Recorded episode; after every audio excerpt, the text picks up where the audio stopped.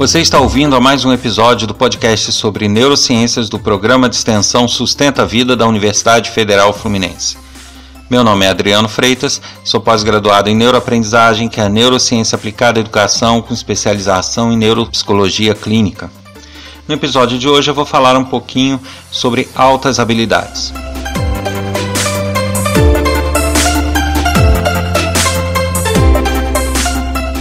Você já ouviu falar de crianças com altas habilidades?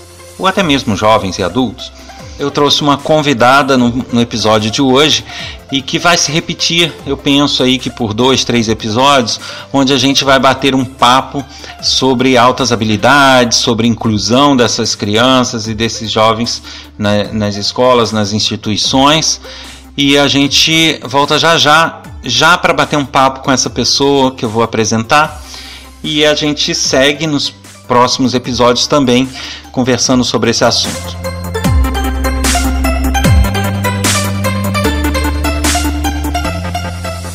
Estamos de volta agora com um podcast sobre neurociências da Universidade Federal Fluminense, dessa vez com uma convidada para lá de especial, que é a Inês Raquel Guzo. Ela é psicóloga clínica, especialista na clínica psicanalítica e mestre em diversidade e inclusão. Vocês vão perceber que o áudio vai estar um pouquinho diferente, porque a gente está gravando nesse momento de pandemia através da internet, então sempre está uma diferençazinha, mas isso não vai invalidar nosso papo aqui, nossa conversa sobre altas habilidades e, e também sobre a inclusão. Então, seja bem-vinda, é, Inês, é, que a gente possa trocar bastante informação aqui para quem escuta esse podcast se informar ainda mais sobre esses assuntos que são a diversidade, a inclusão e as altas habilidades. Olá, eu estou aqui é, muito animada com essa conversa e acho que vai ser um tempo bacana. A gente vai poder trocar ideia e contribuir com alguma coisa sobre esse tema que é tão instigante e tão necessário falar sobre. Perfeito. E, e a Inês, eu gostaria de começar essa conversa, essa, esse bate-papo aqui, te, te perguntando sobre a, as altas habilidades especificamente, né? É, o que é altas habilidades? Porque muitas pessoas que estão ouvindo, elas podem né, não ligar o nome à pessoa, não saber direito que, que, do que se trata isso. Você poderia dar uma explicaçãozinha para gente? Bom, é, o conceito de altas habilidades de dotação é um conceito que varia de é, autor para autor, cultura para cultura.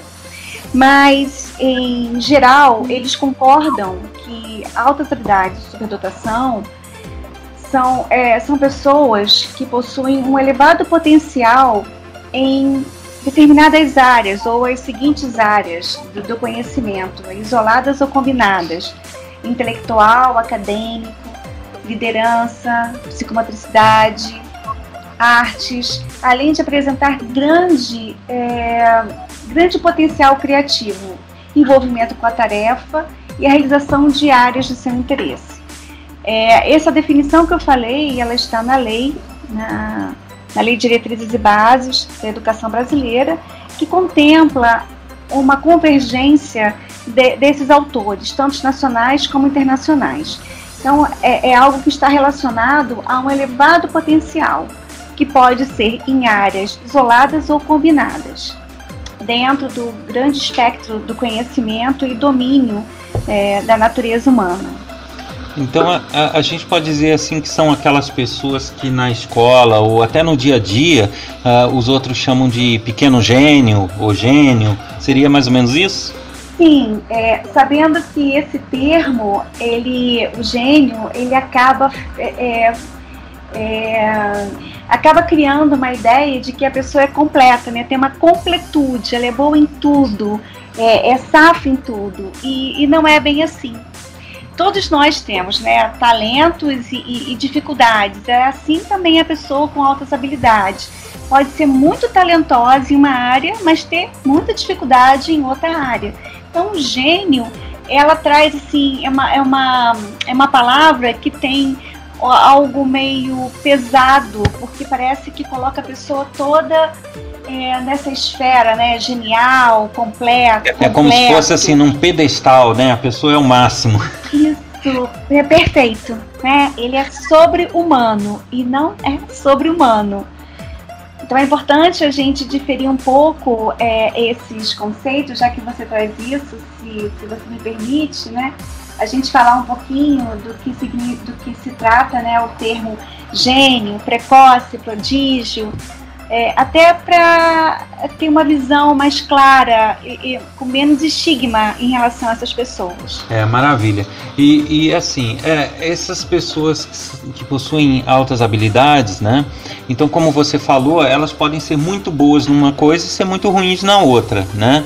E isso é frequente ou não? É mais comum ser, ter uma pessoa que, na média, é muito boa em tudo? Pelo contrário, é bem raro. Né? A gente tem. É, é, quando a gente fala nessa habilidade, a gente pensa logo na escola, porque é lá que se que apresenta com mais é, evidência, né? porque a escola ela é um campo de saber, ela, ela é educação, ela é muito. Ela é tanto formal como informal, a gente encontra ali. Quando eu falo informal, são os, é, as atitudes, os valores, os, os atos que também são é, transferidos, que também são ensinados na educação, na escola, né? Na escola a gente só, só, não, só aprende, é, não só aprende matemática, português, é, geografia, história. A gente aprende a conviver, a gente aprende a aprender, a gente aprende a ser, a gente aprende a fazer. É, a gente tem essas aprendiz essa aprendizagem aí que, que é ampla, que é para a formação cidadã, inclusive. Então, aquele aluno, sabe, aquele aluno é, que é bom em tudo, aquele aluno que apresenta esse estereotipo, né, do, do, de quase um gênio, ele existe, sim, mas é muito raro. Então, o que a gente vê na maioria dos casos, o que a gente vê de forma muito é, é, fácil, de, far, de forma farta, são as pessoas que têm essa heterogeneidade é que é muito bom em determinado assunto e de repente no outro não é tão bom. É, pode ser um intelectual que aprende é, é muito fácil, que tem muita habilidade com, com os assuntos acadêmicos, mas em relação à criatividade ou em relação às relações interpessoais, é, é, dificultoso, sim, né? Apresenta algumas dificuldades. E, e, você vê que, que existe alguma relação, por exemplo, geralmente é, as pessoas com altas habilidades, elas normalmente têm maior dificuldade na interação social ou não? São pessoas, é, eu não digo assim dificuldade no sentido de se isolar, não é bem isso, mas elas têm uma lida social um pouco mais complicada do que as pessoas é que se se classifica na média, né? Não, isso inclusive que você traz é interessante porque a gente tem vários mitos relacionados a essa é, é essa causa, né? É essa condição, digamos assim, da altas habilidades. Isso é um mito. Porém, existem pesquisas que apontam com pessoas com um QI muito elevado, QI acima de 180, elas tendem a ter questões é, emocionais mais complexas, tendem a ter dificuldades, maior dificuldade no trato social com o outro e consigo mesmo. Mas isso não é uma via de regra, isso não é algo é, que aconteça de forma linear, todos são assim. É, é bom uhum. a gente evitar a generalização. É, até porque eu costumo Essa falar justiça... que o ser humano não é matemático, né? O ser humano não é todo igual. Sim. Você faça uma regra e todos Sim. se encaixem, né? Exato. Há uma, há uma pesquisa que aponta para isso, que alguns, algumas pessoas que apresentam essa dotação muito acima da média, é, que é acima de 80, sim, pode apresentar. Mas, como eu estou dizendo, pode apresentar e não são todos. Certo. E você chegou a falar aí da escola, né? Onde normalmente se identifica, se faz a diferenciação é, de uma criança com altas habilidades de outras, né? Eu acho que é mais frequente a identificação no período escolar do que já na, numa fase mais adulta.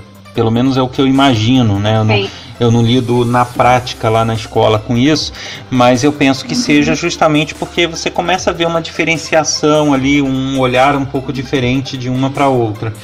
Mas é, aí eu queria trocar uma informação contigo justamente sobre isso, sobre a identificação dessas pessoas, né? Como que se dá essa identificação? É muito é, é simplesmente pelas notas escolares, é pelo comportamento ou é ou existe algum exame, alguma análise que pode ser feita em cima disso? É perfeito. Em relação a essa superdotação, né, que acontece é, na, no período escolar, ela é muito mais fácil de ser percebida, de ser identificada do que no adulto.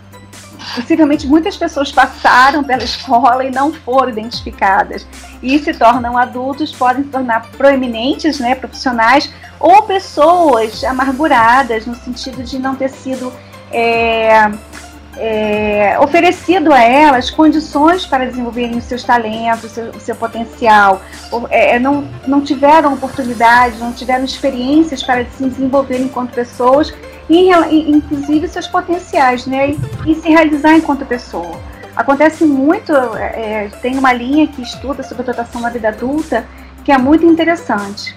Inclusive, até questões emocionais podem ser resultados dessa não identificação, desse não reconhecimento de suas necessidades, necessidades de experiências mais desafiadoras, de possibilidades de aprofundamento no seu, na sua área de talento, na sua capacidade natural, como a gente é, se, é, quando eu falo em capacidade natural, eu logo é, acabo me linkando com o autor, que é François Gagné, que ele diferencia capacidade natural e talento. Então, a capacidade natural é aquele que o indivíduo já traz e é muito facilmente vista nas crianças pequenas, é, onde, a, onde a educação teve pouco efeito, né?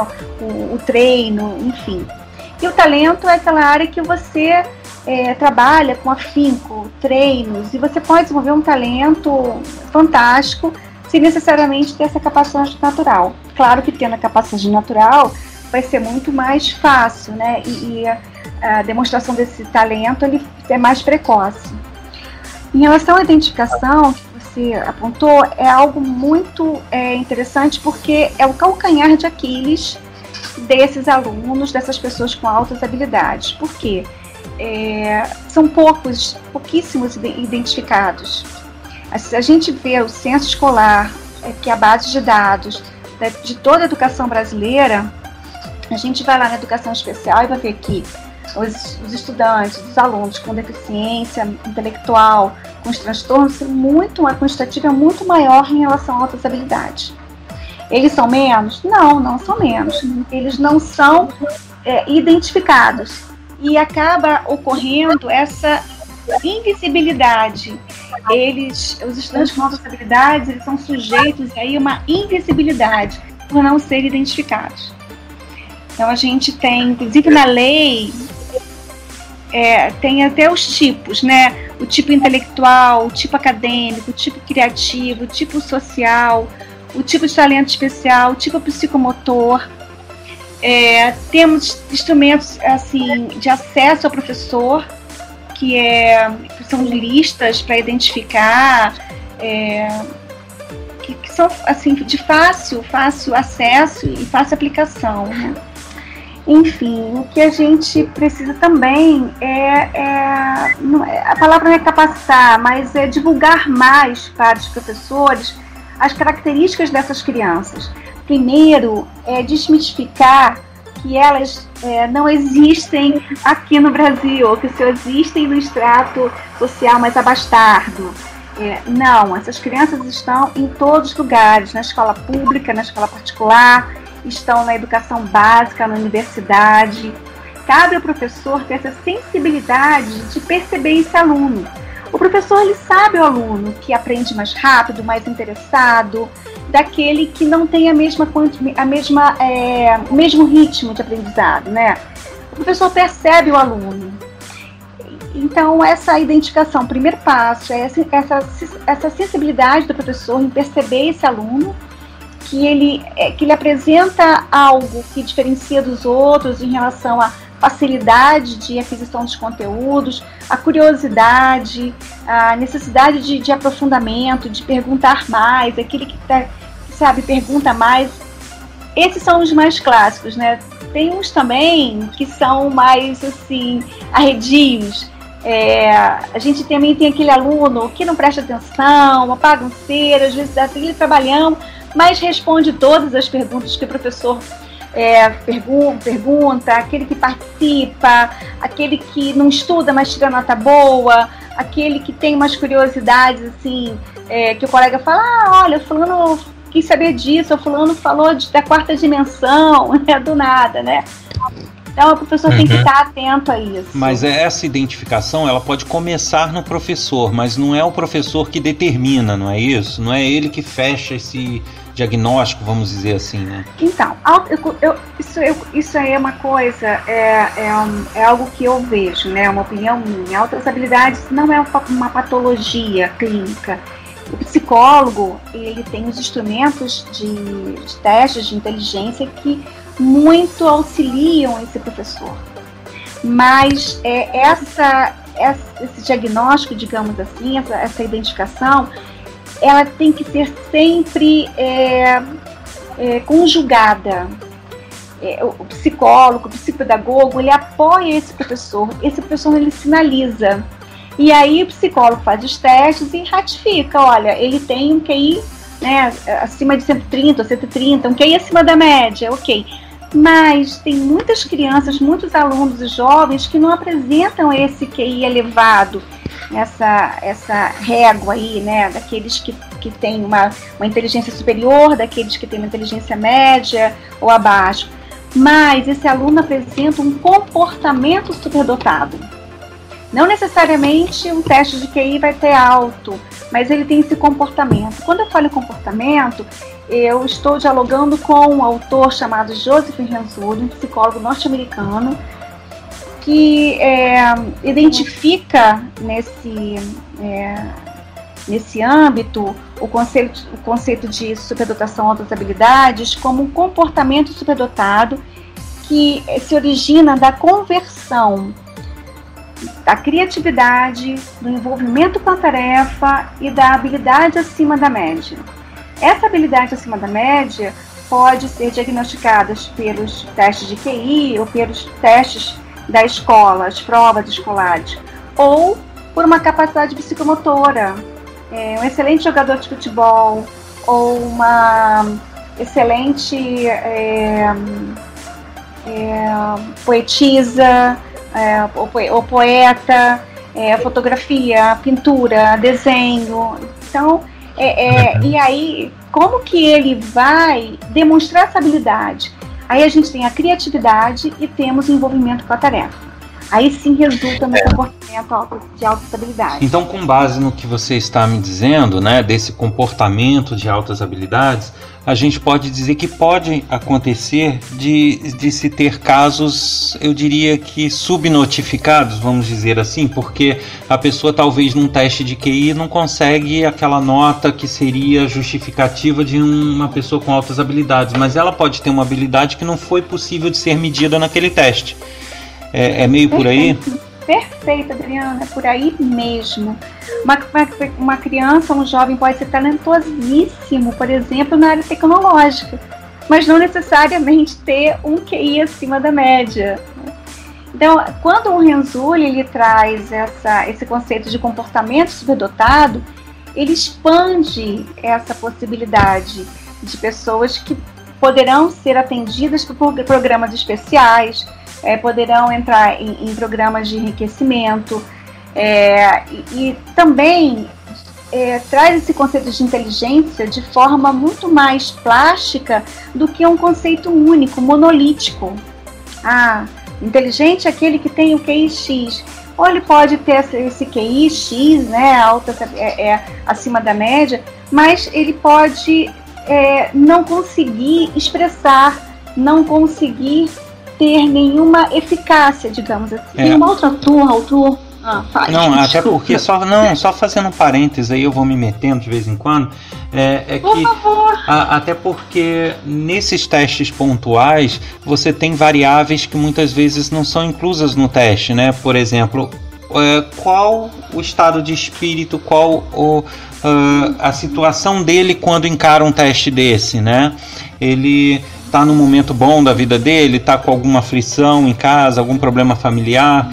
Então você pode ter outras variáveis que também interfiram no resultado desse teste, né? E que esse teste repetido pode apresentar um resultado que varia ou não. Estou errado nesse assunto. Sim, ele no momento de estresse, de uma perda importante, é claro que a gente tende a não ter um, uma é, um desempenho tão, tão eficaz como poderíamos ter diante de um estresse. Então, se você realmente pega a pessoa nesse momento, ela não vai ter um bom desempenho, ou ela não vai apresentar o desempenho que ela realmente pode apresentar, o potencial que ela pode apresentar, por questões emocionais. Então, assim, pensar que a inteligência não é algo, algo estático, monolítico, já é, é, traz é, para essa diversidade humana, né? É, é, claro que eu não, não estou dizendo é, que a gente não use os testes, mas é evidente que sim. Como a gente falou numa, numa, numa identificação mais necessária, mais pontual, é evidente que o psicólogo ele tem os instrumentos que vai auxiliar esse professor, essa família. Mas apenas isso, né? Vamos lá, vamos avaliar. Ah, ok. Você tem o QI X, te coloca aí é, no grupo de altas habilidades. Tá, mas e daí? Isso, isso não é um diploma, isso não é um certificado, né? A gente precisa entender que precisamos fazer algo além disso. É, claro que os diagnósticos ajudam na direção aí do tratamento ou de tomada de decisão, mas é, só, só isso por isso que, que vai agregar a vida da pessoa, né? Correto. É, foi previsto inicialmente um episódio do podcast, mas o papo tá tão gostoso que a gente vai fazer aí dois, três com a sua permissão. Eu te agradeço aqui a presença nesse podcast, esses esclarecimentos, esse, esse bate-papo aí que eu garanto que vai ser do agrado de todos que estão ouvindo, porque realmente é, foi uma conversa bastante agradável. Ah, eu que agradeço, fiquei muito contente com o convite e também com esse momento. Agradeço a você especialmente e a todos aí que vão ouvir é, e que aproveitem, enfim, é, essas palavras para reflexão, né? Para a gente poder refletir. Vamos refletir juntos. Você ouviu a mais um episódio do podcast sobre neurociências do programa de extensão Sustenta a Vida da Universidade Federal Fluminense. Meu nome é Adriano Freitas, sou pós-graduado em neuroaprendizagem, que é neurociência aplicada à educação, especialista em neuropsicologia clínica. No episódio de hoje a gente começou a falar um pouquinho sobre altas habilidades e a gente segue falando no próximo episódio. Se você quiser escrever com algum comentário, alguma dica, informação, dúvida para um de nossos especialistas, envie um e-mail para podcast@sustenta-vida.com, colocando no assunto o nome do especialista ou do podcast desejado. Para saber mais sobre cursos gratuitos e outras atividades de nosso programa de extensão, acesse www.sustenta-vida.com. Um abraço e até no próximo episódio.